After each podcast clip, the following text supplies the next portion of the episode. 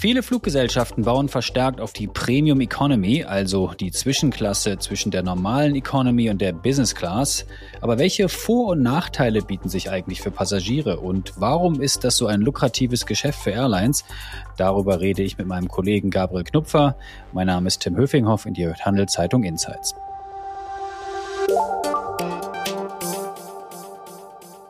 Hallo Gabriel. Hallo Tim. Wir beide haben ja zum Thema Premium Economy bei den Fluggesellschaften recherchiert. Du, ich fand es doch überraschend, dass es nun immer öfter diese Zwischenklasse gibt. Ähm, wie siehst du das? Ja, finde ich auch. Also die Fluggesellschaften haben mit der Premium eine sehr lukrative Klasse entdeckt, die offenbar auch ankommt. Ähm, die Airlines locken mit dem Versprechen von mehr Komfort und Sie bieten das zu einem ein bisschen geringeren Preis als in der Business-Klasse.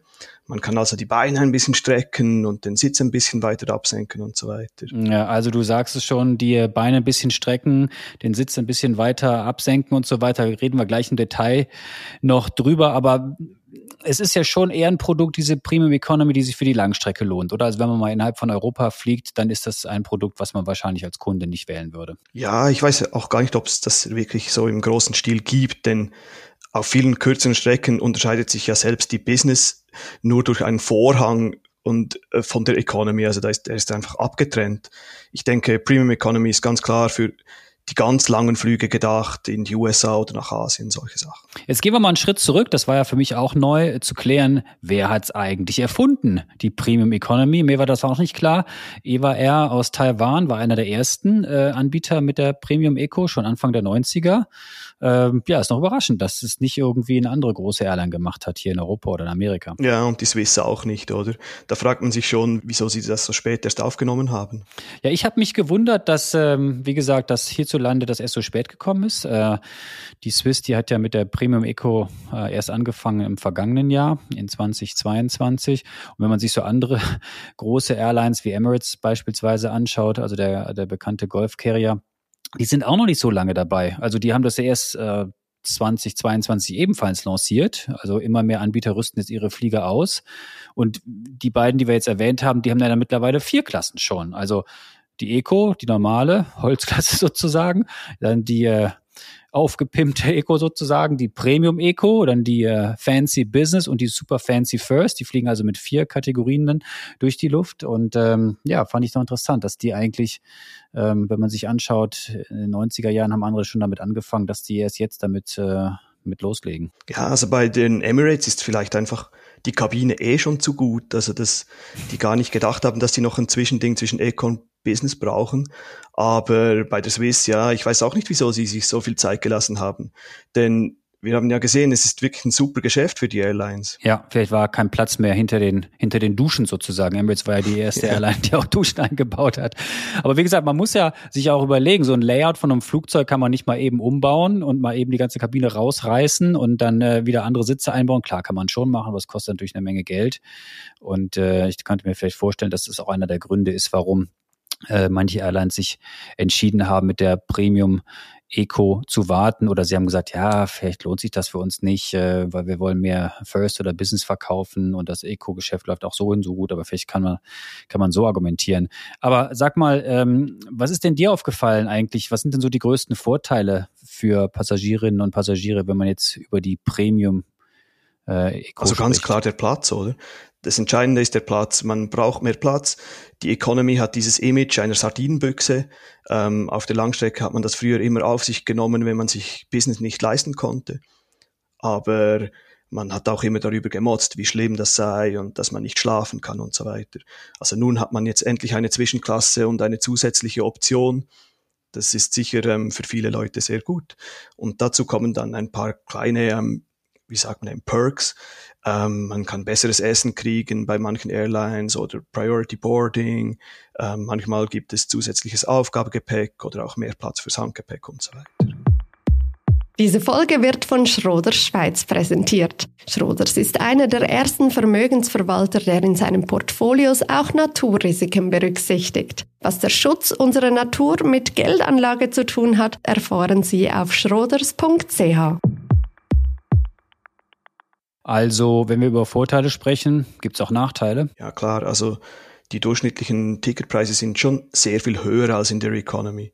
Also mich hat ein bisschen überrascht, wir haben bei der Flugsuchmaschine Kajak angefragt und wir haben gesehen, dass in diesem Sommer ein Retourflug in der Premium im Durchschnitt fast 2000 Franken gekostet hat. Und da sieht man auch, dass es sicher hauptsächlich Langstreckenflüge sind, die ähm, Premium sind, aber das ist auch für einen Langstreckenflug ziemlich viel, würde ich sagen.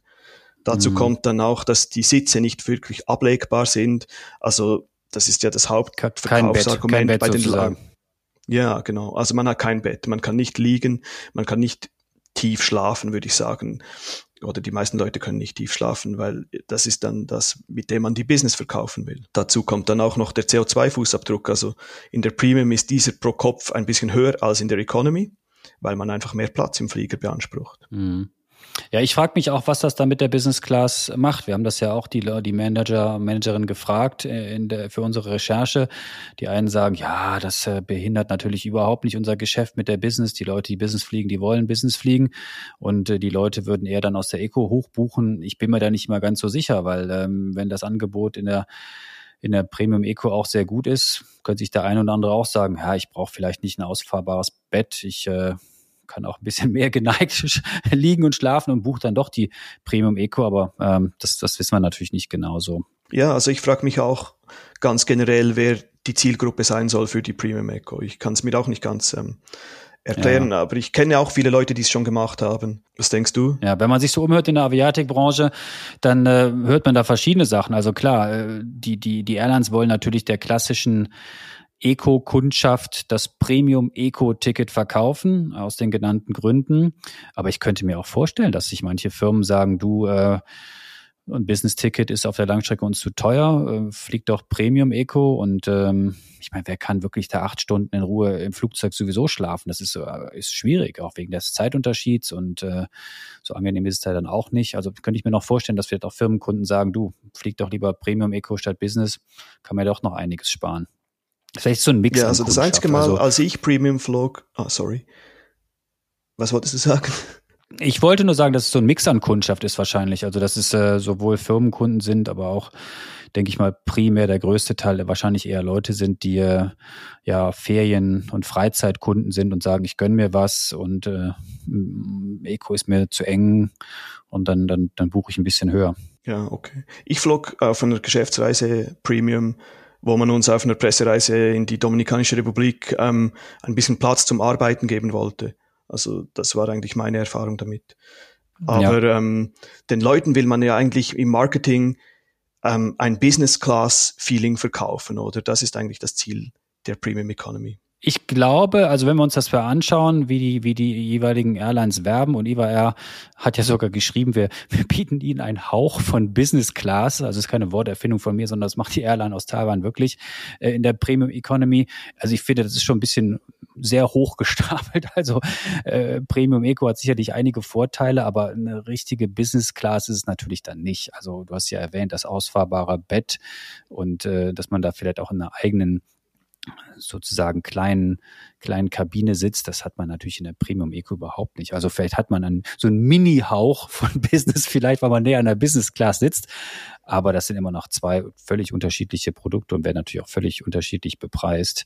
Äh, ist nur interessant, wie äh, wie die Airlines versuchen, uns Kundschaft dann zu vermitteln, dass wir da was viel, viel Besseres bekommen in der Premium Economy. Der Grund dafür ist doch einfach, dass die Airlines ein super Geschäft mit der Premium Eco machen, oder? Ja, das da denke ich auch. Also die Leute, mit denen wir ja gesprochen haben, die das ähm, analysieren, dieses Geschäft, die sagen natürlich auch, dass äh, das super lukrativ ist für die Airlines, die Premium Economy. Also berechnet äh, man jetzt die Fläche im Flieger und wie viel man da umsetzen kann pro Passagier äh, pro Quadratmeter ist natürlich die Premium Eco ähm, für das, was sie von den Passagieren bekommen, natürlich super, super lukrativ und super profitabel. Auch wenn jetzt der Ticketpreis in der First und in der Business viel, viel höher ist. Aber ich meine, man kann ja nicht äh, sehr, sehr viele First-Class-Tickets verkaufen im Flieger. Es gibt ja gar nicht so viele äh, Sitze, die in der First vorgehalten werden. So gesehen ist ähm, das Angebot äh, für die Airline natürlich im Premium Eco auch, auch sehr lukrativ. Ja, du hast recht. Ich glaube, im Pre First wird zum Beispiel bei der neuen Swiss ähm, Bestuhlung nur noch vier Plätze haben. Ähm, was ich auch spannend finde, ist, dass die Airlines im Moment gerade sehr viel Geld in diese neuen Kabinenkonzepte investieren. Also nach dem Motto Premium ist gefragt, wird extrem viel Geld ähm, investiert, um eine attraktive Premium zu bieten, die gleichzeitig die Business nicht ähm, kannibalisiert. Diese Folge wird von Schroders Schweiz unterstützt. Wie Schroders Nachhaltigkeit in seinem Investmentprozess integriert und Fortschritte misst, erfahren Sie unter schroders.ch. Ja, das sehen wir ja überall. Also immer wieder äh, rüsten die Airlines auf und äh, überbieten sich mit neuen, neuen Produkten sozusagen. Aber jetzt merkt man natürlich schon, nachdem Corona vorbei ist und wir alle wieder reisen können und wollen und viele Leute auch sehr viel Geld gerade fürs Fliegen auf der Langstrecke ausgeben, dass sie ähm, ja viele auch jetzt, wenn sie privat unterwegs sind, in Business äh, gebucht haben und die Airlines schon seit längerer Zeit daran sind, äh, nicht nur die Swiss und Emirates natürlich ihre Kabinen umzubauen. Und äh, das sagt die Swiss ja auch selbst von sich, dass sie sehr stark auf Premium setzen wollen, sei es jetzt in der Eco, in der Premium Eco, in der Business und in der First. Also da werden wir in den nächsten denke ich mal, nicht Monaten, sondern Jahren wahrscheinlich äh, noch viele äh, neue Kabinen sehen. Und äh, wird man sehen, ob die schnell genug geliefert werden, die neuen Flieger. Ja, du hast es äh, angesprochen. Ähm, das dauert immer seine Zeit. Die neue Swiss-Kabine kommt ja erst ähm, 2025. Aber ja, ähm, ein neuer Look für die Kabinen in den Langstreckenfliegen A330 und A350 mit vier Klassen. Ähm, und ich habe mir die vorher nochmal angeschaut, ich habe sie schon früher mal gesehen. Die Echo sieht nicht sehr bequem aus und ich denke, das spricht eben auch für den Push, den wir vorher angesprochen haben in Richtung Premium, dass dann halt die Leute sich wirklich überlegen, will ich ein bisschen mehr Bequemlichkeit haben. Mhm. Wenn denn die Flieger zeitig ausgeliefert werden, also es gibt ja viele Verzögerungen im Flugzeugbau und bei den Sitzherstellern muss man mal sehen. Also die, die Einführung äh, von der Premium Eco bei der Swiss hatte sich ja auch schon verzögert aus verschiedenen Gründen. Werden wir mal sehen, äh, wann die äh, neuen Flieger dann auf der Startbahn stehen sozusagen. Und du, ähm, buchst du wieder mal Echo, Premium Echo? Ich denke schon. Premium also ich glaube, Premium Eco. Ich denke schon, dass das äh, ein gutes Produkt ist. Äh, ich äh, glaube, auf einer Langstrecke, vor allem bei Nachtflügen, lohnt sich das, äh, da ein bisschen mehr zu bezahlen. Aber wenn ich am Tag unterwegs bin, ähm, auch wenn es auf einer Langstrecke ist, weiß ich nicht, ob ich dann unbedingt so viel Geld ausgeben möchte für das äh, Premium Eco-Ticket. Ich weiß nicht, wie, wie hältst du es? Ja, ich verstehe die Leute schon, die Premium nutzen, aber selber ist mir der Aufpreis bei einer privaten Reise einfach zu schade. Gerade mit der Familie wird es dann schon schnell mal Tausende von Franken. Ähm, dann setze ich dieses Geld dann halt lieber am Zielort der Reise ein. Aber ich sehe ganz klar, es ist auch cool, wenn man etwas besser ausgeruht ist, wenn man ankommt. Das hat natürlich auch etwas für sich.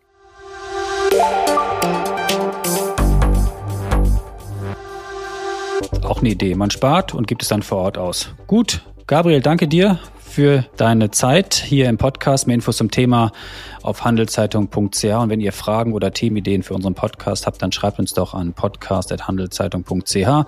Ich wiederhole es nochmal, schreibt uns doch gerne an podcast.handelszeitung.ch. Wir freuen uns über eure Rückmeldungen und noch mehr, wenn ihr uns abonniert, sei es bei Spotify, Apple oder wo auch immer ihr uns zuhört. Bleibt gesund, bis zum nächsten Mal. Danke dir, Gabriel. Ciao. あれみたいなんだ。